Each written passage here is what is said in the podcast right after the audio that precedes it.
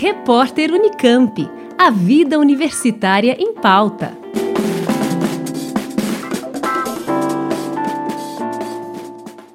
Natural da Amazônia, o pirarucu é um dos maiores peixes de água doce do planeta, podendo ultrapassar os 3 metros de comprimento e pesar em torno de 200 quilos. Nos últimos anos, pescadores têm registrado a presença desse gigante com cada vez mais frequência no Rio Grande, corpo d'água pertencente à bacia do Alto Rio Paraná, que banha os estados de São Paulo e Minas Gerais. A pesquisadora Lilian Casati, da Unesp de São José do Rio Preto, explica o que está acontecendo não é de hoje. Nós temos registro não oficial de pescadores conhecidos da região até mesmo antes de 2010. Provável causa disso é o rompimento de alguns tanques que tinham matrizes, né, que estavam sendo criadas do lado mineiro do Rio Grande, né, nas proximidades provavelmente do município de Frutal.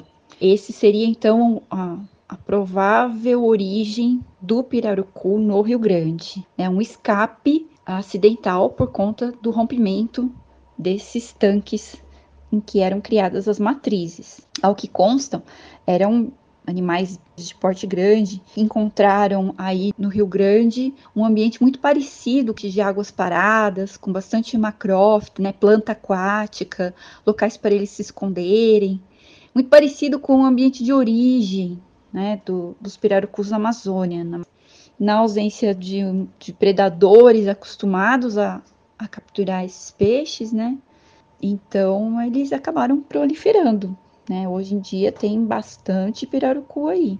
Mas o que o pirarucu pode causar fora do seu habitat de origem? Como todo grande predador fora do seu ambiente natural, ele pode causar impactos muito severos na fauna residente. Isso a gente não tem isso realmente documentado, porque são projetos muito longos, projetos caros para se desenvolver. E normalmente esses projetos eles têm que ser fracionados em, em períodos menores para a gente conseguir dar conta do recado. Mas a julgar por outros casos muito parecidos de peixes, né, que também têm hábitos semelhantes que foram introduzidos em outras partes do mundo, os prejuízos eles podem ser bem grandes assim, pode ser uma coisa bastante nociva para a fauna residente. E vale a pena mencionar, né, que essa fauna residente do Rio Grande, ela já não está muito bem das pernas, né? Todo mundo relata que tem menos peixe, as espécies que dominam ali, elas não são espécies nativas, né? Então, assim,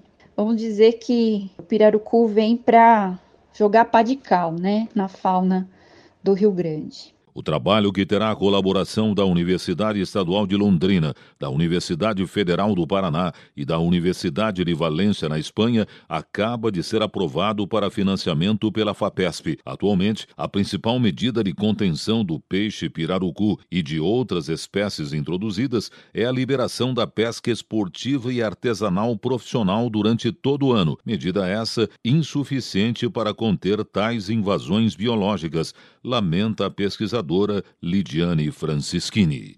Pedro Norberto, Rádio Nesp FM. Repórter Unicamp. A vida universitária em pauta.